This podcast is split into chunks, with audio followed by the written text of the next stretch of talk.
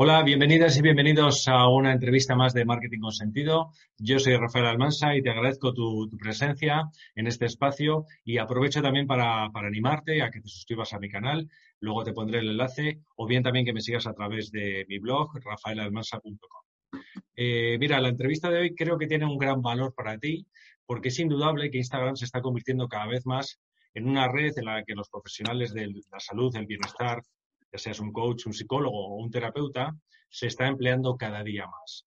Pero la cuestión es si utilizarlo bien o utilizarlo mal también es la diferencia entre hacer de este, de este uso del tiempo, de esta inversión, incluso de dinero, pues una herramienta rentable o que simplemente sea una pérdida de tiempo.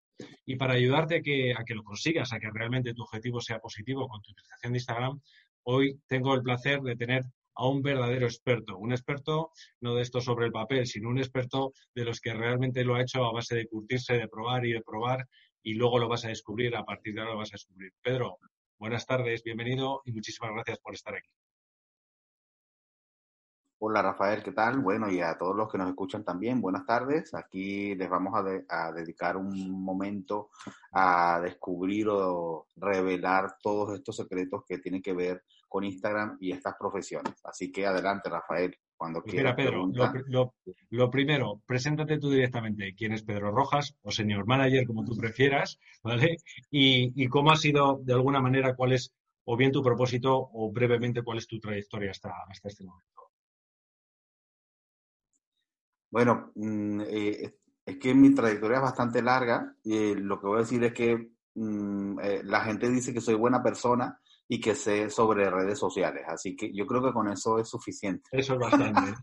ya lo mira, es muy fácil. La gente puede, los que están escuchando, buscan arroba senior manager en Instagram o Pedro Rojas en Google o LinkedIn y ahí ya tienen todo, lo que pueden contrastar. Así que creo que es mejor si nos centramos directamente en, lo que le interesa a las personas.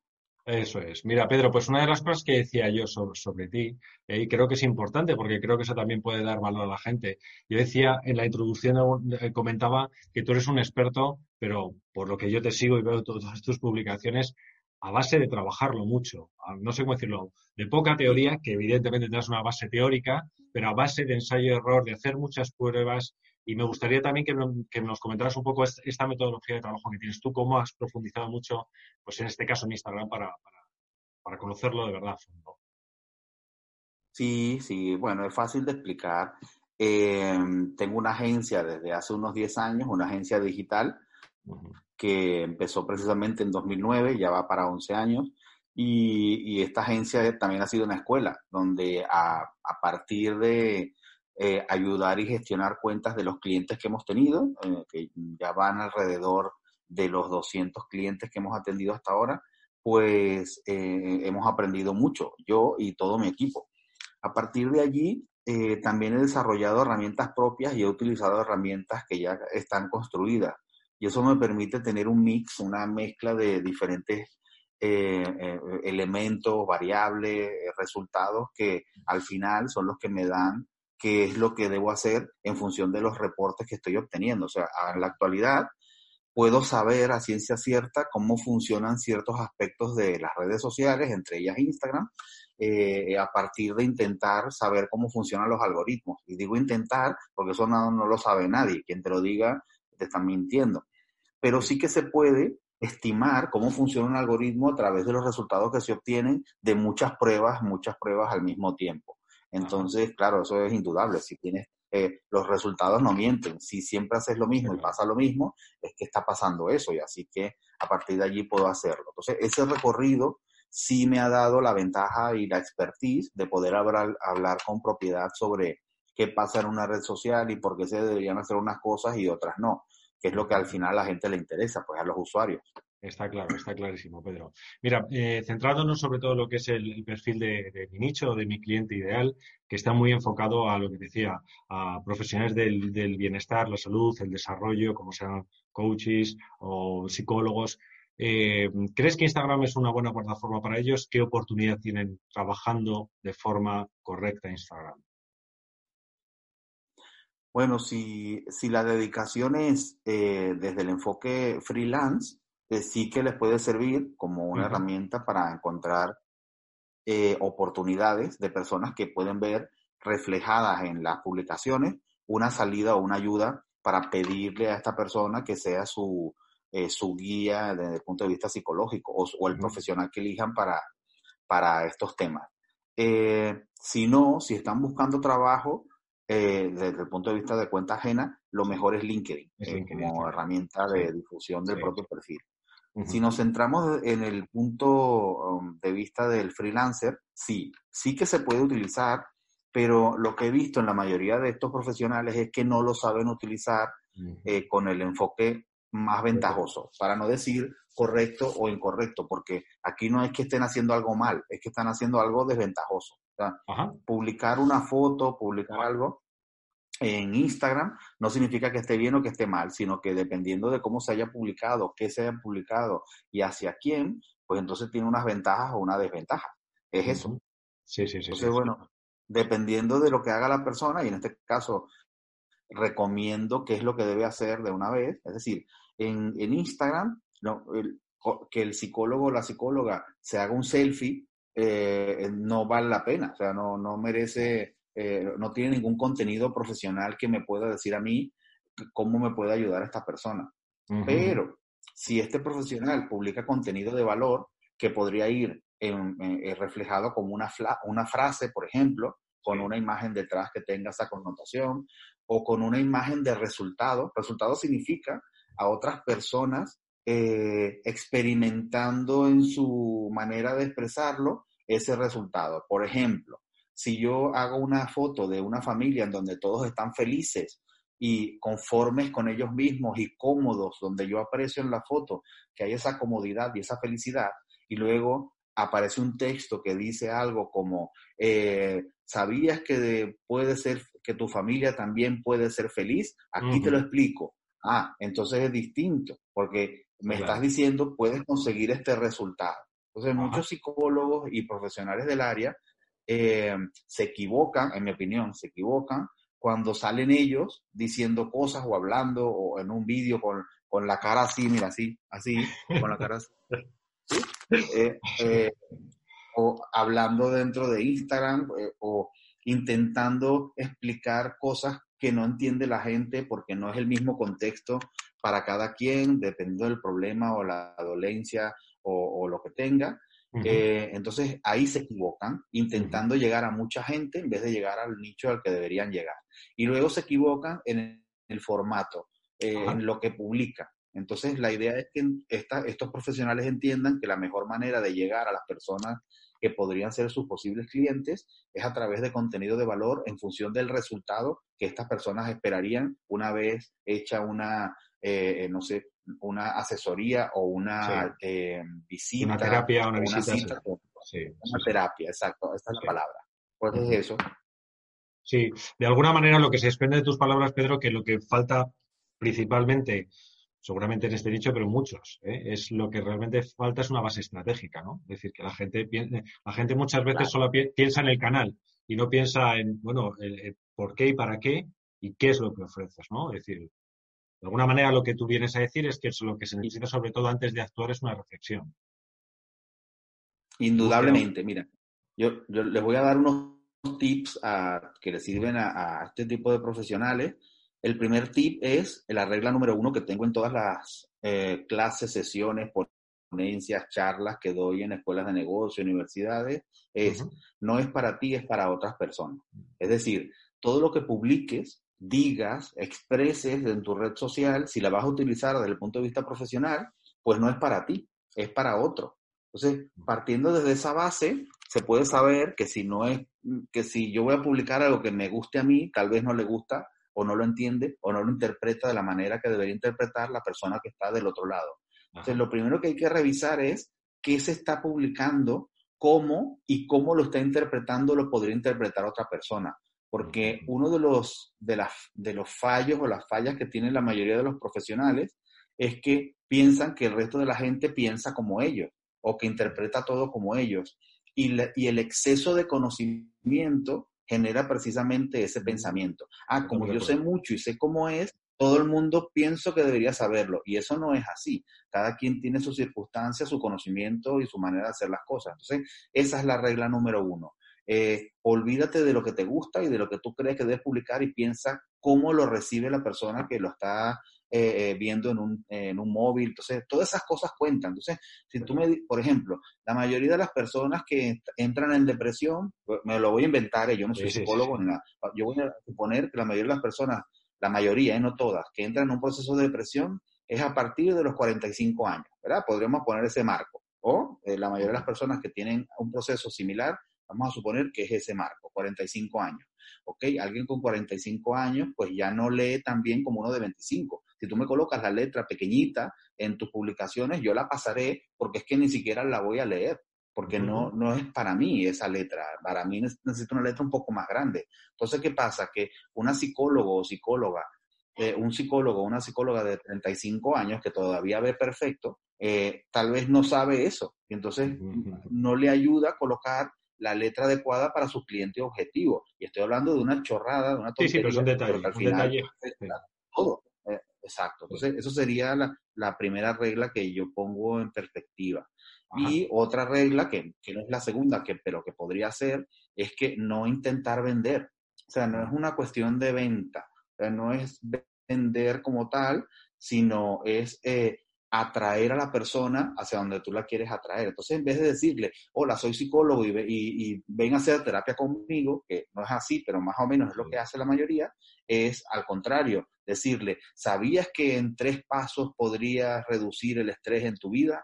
Ah, no, no lo sabía. Entonces, ven que yo te lo explico. Es, esa es la diferencia entre una posición y la otra.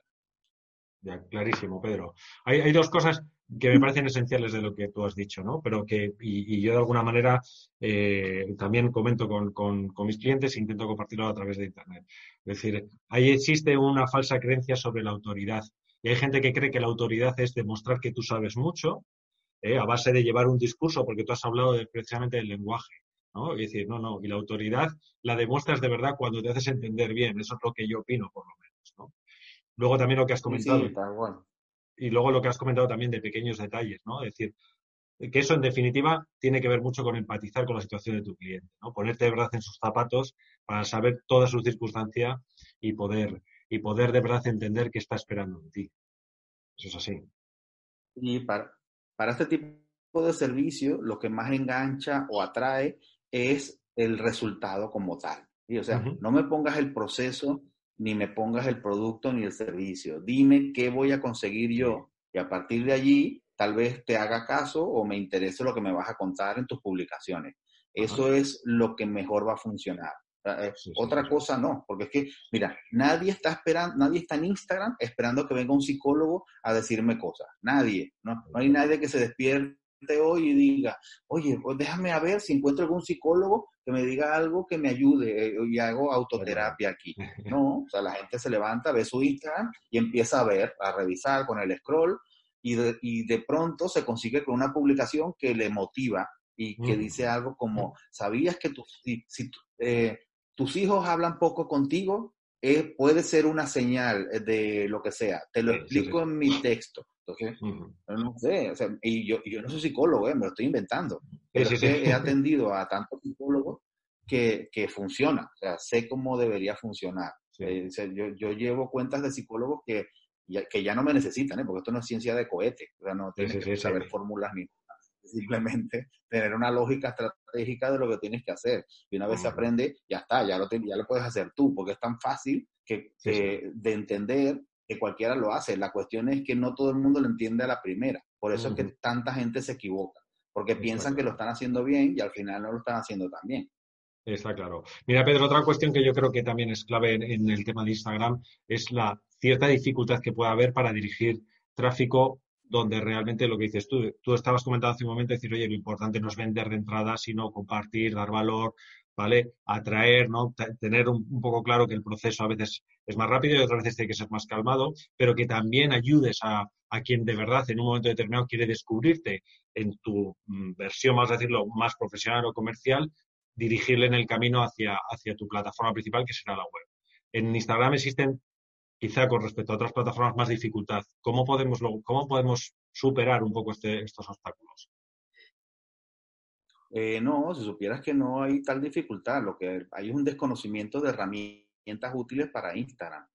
Eh, mira, es muy fácil de explicar, eh, pero lo voy a explicar desde este punto de vista. Si la gente va a mi Instagram, por ejemplo, a arroba senior manager, verán que cuando hacen clic en el enlace, el único enlace que se puede colocar en Instagram por ahora, que es el de la biografía, si hacen clic allí, verán que tengo un árbol de enlaces. Y ese árbol de enlaces puede llevar a diferentes lugares, la web, el blog, un artículo en concreto, a preguntar la hora del servicio o para, qué sé yo, para hacer la primera pregunta, lo que tú quieras. O sea, lo que hay que hacer es indicarlo en la propia publicación, por un lado. es decir, eh, colocar en algún lugar, si quieres saber más, entonces ve a mi enlace de la biografía eh, y señala la opción eh, contacta conmigo. No sé, me lo estoy inventando. entonces la gente irá a ese enlace y verá las diferentes opciones. Si eres lo suficientemente estratégico o has entendido más o menos lo que estoy explicando aquí, puedes colocar otras opciones con un nombre tan motivador y llamativo que luego irán a hacer clic también en esas opciones. Esa es la estrategia, se llama estrategia de atracción, alguien lo llama inbound marketing, pero eso es atracción a través de la motivación con algo que se llama call to action, que es una llamada a la acción que te puede servir desde, eh, bueno, y si son psicólogos, pues sabrán muchas más palabras para traer que yo, digo yo, no sé. deberían, deberían. Lo que pasa es que muchas veces también ocurre algo, Pedro, es decir, que la gente puede saber mucho, es decir, cuando está hablando de su profesión, a veces también se centran mucho en eso y cuando tienen que aplicarlo para vender ellos mismos, y yo creo que nos pasa a todos, a mí el primero, ¿eh? nos parece que, nos bloqueamos un poco más. es así es así. Eh, una de las cosas que te iba a decir también, muy importante, una gran obsesión de la gente en el tema de redes sociales y evidentemente en Instagram, eh, la cantidad. Vamos a decirlo así, ¿no? La gente tiene una gran obsesión como que parece asociar de forma muy directa, tiene muy, eh, muy implementado en la mente volumen de seguidores igual a éxito o resultados o retorno de la inversión o como lo quieras llamar. Sí. ¿Cuál es tu visión al respecto? Mira, es muy fácil de explicar también. Eh, si tú tienes 100 seguidores y de los 100 seguidores te compran 90 terapias. Un gran negocio. Y tienes 10.000 seguidores y solo te compra uno, no sé, yo prefiero los 100 seguidores. Entonces, no es una cuestión de cantidad, sino de calidad. Esta interpretación se da por, mm, eh, si esto comenzó con Twitter, Twitter fue el primero en que empezó a sacar seguidores, ¿sí? porque eh, empezó Facebook con los likes, pero realmente la parte de seguir, y Facebook ya estaba limitado porque no todo el mundo quería ser amigo de todo el mundo, pero lo que salió Twitter, que empezó a crear, esa pseudofama eh, o eh, esa disyuntiva de si, si tienes muchos seguidores eres bueno y si no los tienes no, eso. Eso se creó en esos años, entre el año 2009 y el año 2010, que fue el boom de Twitter, y hizo mucho daño para las redes y también para eh, todo el ambiente de la red como tal, porque generó una falsa creencia de que tener más seguidores era bueno y tener pocos era malo, o tener un balance eh, con un gap, con un hueco allí amplio era bueno, es decir, me siguen muchos, yo no sigo a nadie, eso es lo mejor. no, eso no funciona así. Eh, si vas a mi cuenta de Twitter, verás que yo sigo a 107 mil y a mí me siguen 110 mil, con lo cual no es una diferencia eh, que puedas decir eh, gigantesca. Y yo podría dejar de seguir a todas estas personas y entonces yo tendría 110 mil seguidores y seguiría 5. Eh, mm, pero mucha gente aprecia eso como que si es mejor, como que si supiese yo más porque no sigo a nadie. No sé.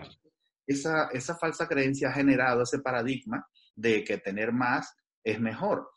lo, lo, cual genera este problema, porque claro, eh, ¿cómo convences a todas esas personas que lo piensan de que no es así? Entonces, eh, ¿cuál es mi, mi versión o qué es lo que yo recomiendo?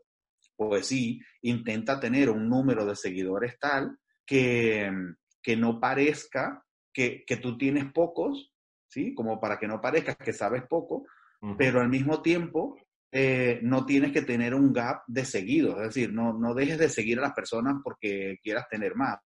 Intenta tener un balance en donde tengas más personas que te siguen que las que tú sigues, eso seguro. Pero al mismo tiempo, no dejes de seguir porque, porque ser mejor, porque es que no tiene ningún sentido. Y, está comprobado que si tú sigues a una persona, la persona eh, genera un ambiente de reciprocidad hacia ti que a ti te conviene. Que es que luego, Pedro, la otra cuestión que te iba a decir, eh, buscando un poco las variables que nos, hace, que nos hacen conseguir que seamos más visibles, evidentemente siempre tienes que, tenemos que hacerlo con, la base de aportar valor, ¿no? Pero ¿cuáles, eh, ¿cuáles son los elementos que funcionan, que más mueven el algoritmo de, Instagram para conseguir ser más visibles, evidentemente, a quien, a quien queremos ser visibles? ¿Qué es lo que más hace que, consigamos esta, esta visibilidad? Lo que más hace, que, puedo, que, es lo que puedo explicar en estos minutos aquí de forma breve y muy medida, es, em, en primer lugar, las palabras y hashtags que se utilizan en el texto de la publicación. Es decir, eh, utilizas, o sea, el algoritmo de Instagram funciona ahora de manera tal que muestra a las personas no solo que mm, quiénes de las personas que siguen eh, eh, les ha gustado más, sino qué tipo de textos y qué combinaciones de palabras clave estaban en las publicaciones de esas personas. Lo voy a poner como un ejemplo si yo repetidamente eh, demuestro interés, interés significa que me quedo más tiempo viendo eh, la publicación, mira, aquí tengo el teléfono, si yo me quedo viendo una publicación y me quedo viendo, viendo, viendo, Instagram empieza a analizar qué palabras clave están en esa publicación. Y si yo lo repito al día siguiente y al otro y al otro y al otro y al otro, va contabilizando todo eso con el algoritmo. Y entonces llega a la conclusión de que a mí me gustan sobre todo los posts que tengan la palabra, me lo voy a inventar, eh, no, es así, la palabra eh, mm, eh, aeropuerto, mm, volar y viajar. Entonces, piensa que a mí me gusta todo lo que tenga que ver con esas tres palabras. Entonces, ¿qué va a hacer? Pues va a intentar ponerme publicaciones que las tengan. Eso en combinación con las personas que me lo están mostrando. Es decir, si yo veo, eh, perdón, si yo veo a, una, a un usuario de manera repetida y además tiene esas palabras, pues me va a salir de primero. Para eso también está la, la opción de, de, marcar para tú recibir las publicaciones de una de las personas que sigue, ¿sí? que eh, eh, no sé si sabes que esa opción Vale.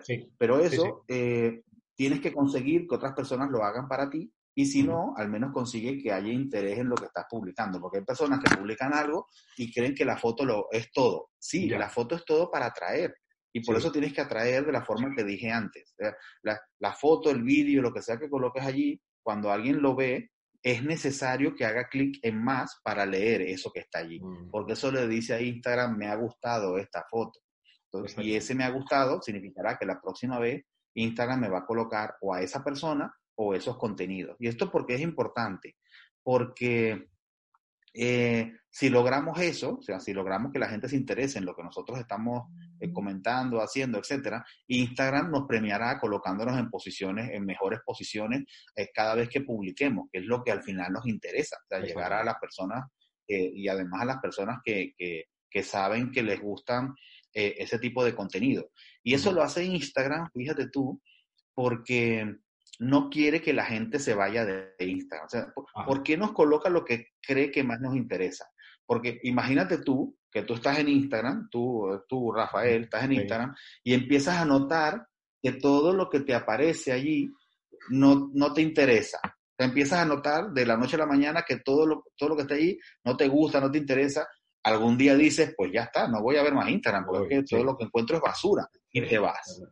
Eso es lo que pasa, eh, lo que hace Instagram para que no nos vayamos. Entonces, Instagram no es tonto. Dice, le voy a dar a la gente lo que más le interesa eh, para que eso funcione. Ahora, si sabemos esto y eres estratégico y lo has entendido bien, entonces intenta darle a la persona lo que más interesa y, y hazlo llenando todos los campos que se necesitan, que es en este sentido colocar todas las palabras clave que tú quieres colocar que le pueden interesar a las personas que podrían estar interesadas en eso, paga la redundancia.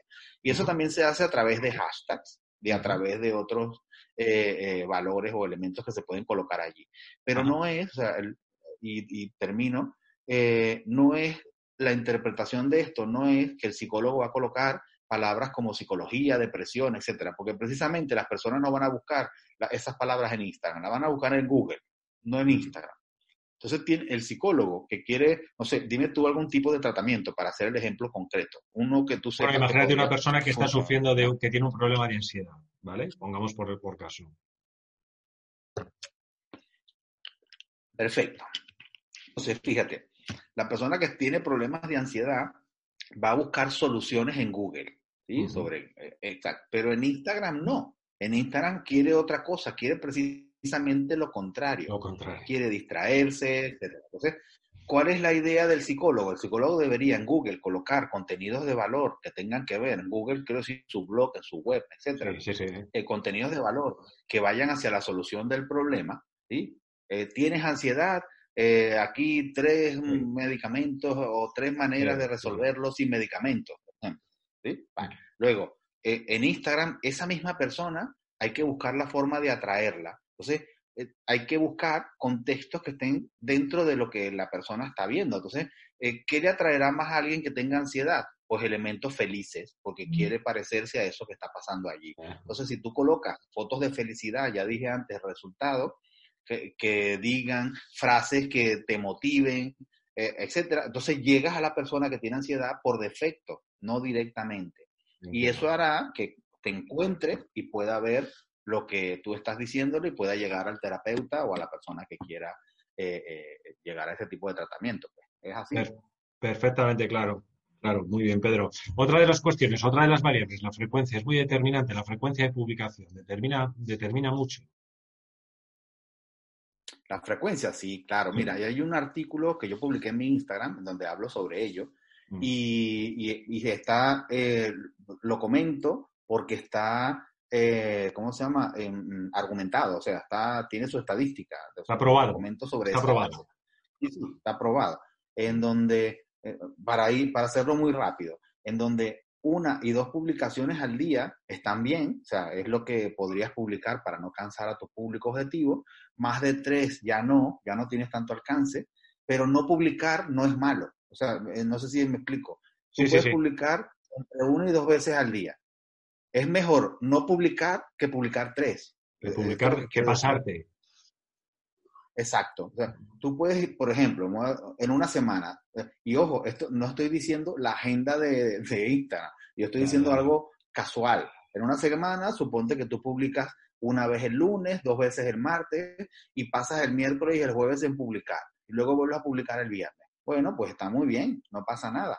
Pero si tú publicas tres veces el lunes, tres veces el martes, siete veces el miércoles y, y cinco el jueves, entonces saturas, saturas, y entonces Instagram dice, pues Pedro, no sé qué haré con tus publicaciones porque es que no puedo presentárselas a todos y tiene un montón de palabras que no son eh, clave con lo que eh, estás intentando decir. Entonces, a eso es a lo que me refiero. Eh, pero, ¿qué, ¿cuál es la lectura aquí? Aquí la lectura no es cuánto tienes que publicar, porque ojo, no estoy diciendo que es bueno publicar una vez al día, que eso es lo que podría interpretarse de lo que estoy diciendo. No, no, no, no estoy diciendo eso sino que si tú tienes contenido de valor y, lo, y de verdad es contenido de valor, puedes publicarlo a ese ritmo. Porque si vas a publicar basura, entonces es mejor no publicar nada. Mejor no publiques nada, sí, sí. Exacto. O sea, si tú, mira, es mejor pasar una semana sin publicar porque no sé, porque no conseguiste ningún contenido, porque, eh, no sé, cosas que no sirvan, no. Es mejor, si tienes cosas que sirvan, entonces puedes publicarlas una o dos veces al día. Si tienes si no tienes, es mejor incluso no publicar, porque creas el efecto contrario. Es lo que explicaba antes. Publicas algo que la gente no va a tener en cuenta y no le interesa, ¿qué va a hacer Instagram? Va a decir, no has demostrado interés, ¿qué quieres? Que la próxima vez te coloque en una posición ventajosa y le aparezca a otras personas si siempre me publicas cosas que no les interesan. No, no, lo siento porque yo quiero que la gente esté contenta en Instagram. Sí, es, muy, es fácil de ver la lógica. Sí, claro, Pedro, es fácil de ver la lógica, pero luego no te creas decir, a veces lo más sencillo, lo que parece más lógico, a veces es lo más difícil de aplicar. ¿eh? Esa es la realidad. Esa es la realidad. Por eso. sí, pero que lo que parece eso que es muy, muy común, luego te das cuenta que no. Luego yo creo que también aquí hay muchos, muchas veces errores que se cometen muchos derivados por los egos, no sé cómo decirlo, ¿no? Pues eh, es como lo que hablamos de los volúmenes y la cantidad, la gente que piensa es como que está por encima de él que, que realmente por el valor que ofrece, ¿no? Y lo que parece que quieres es una estrella de Instagram, un influencer, antes que dar, ofrecer servicio a los demás, ¿no? Y eso a veces a la gente yo creo que le desvía el Pues sí, este, nada, los, influencers ya es otro, otro campo para estar hablando aquí. Sí, sí, pero voy a hacer un resumen. Ahí, eh, de hecho, mis publicaciones, ahí, yo hice un cuadro en donde diferencio los tipos de influencer que puedes encontrarte. Y allí eh, verás que divido y, y hay unos micro nano influencers que son los que yo ahora mismo apoyo y soporto para que eh, em, ayuden a las personas desde sus contenidos de valor, etcétera, más allá de los mega macro eh, influencers, por decirlo de alguna forma, que ya son personas famosas y que han perdido mucho de ese encanto que se tenía antes, pues, precisamente porque ha quedado en, tela de juicio su verdadera efectividad eh, al cobrar las marcas por sus servicios, ¿no? Entonces, esto se ha tergiversado un poco y ahora la, la mayoría de las personas ya son más conscientes de, de, eso y están volviendo la vista a los que no tienen tantos seguidores, pero que están aportando más valor, que es lo que yo llamo nano y micro influencer. Eh, yo diría eso, que las personas empiecen a saber identificar que una cosa es la fama y otra cosa es eh, saber, porque eh, que, si alguien me dice que, no sé, Shakira, que tiene muchos seguidores, me puede decir algo que pueda servirme, yo creo que no. lo siento mucho, pero yo opino que no.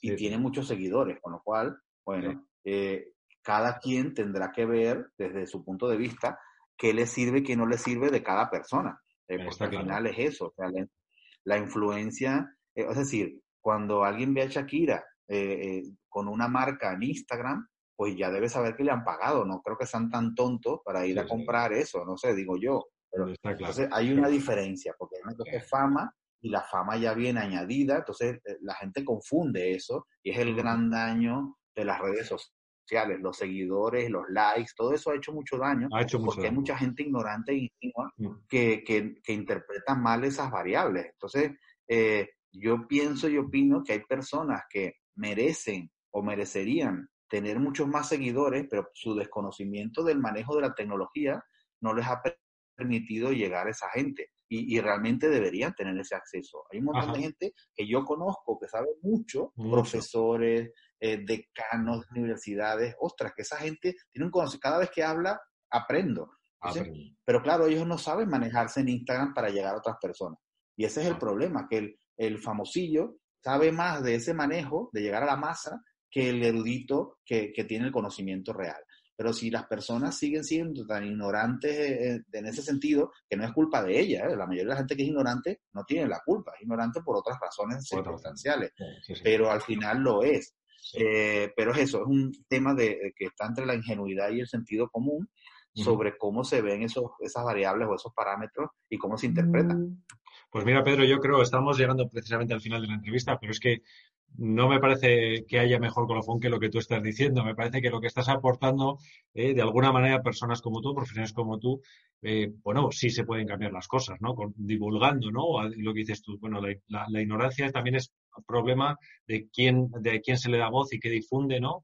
Y, cómo, y cómo llegan ciertos mensajes muy simplistas, ¿no? Pero yo creo que tú, en realidad, en, en, esa, en esa propia respuesta que acabas de dar, estás aportando ya mucho valor, ¿no? Y es hacer, intentar empezar a hacer un cambio de paradigma. Y lo que dices tú, yo estoy totalmente de acuerdo. Es decir, debería gente que de verdad tiene mucho que contar, con mucho conocimiento que aportar, eh, animarles también precisamente a que den un salto a, la utilización de las redes sociales porque, se, porque hacen mucha falta. Así, es.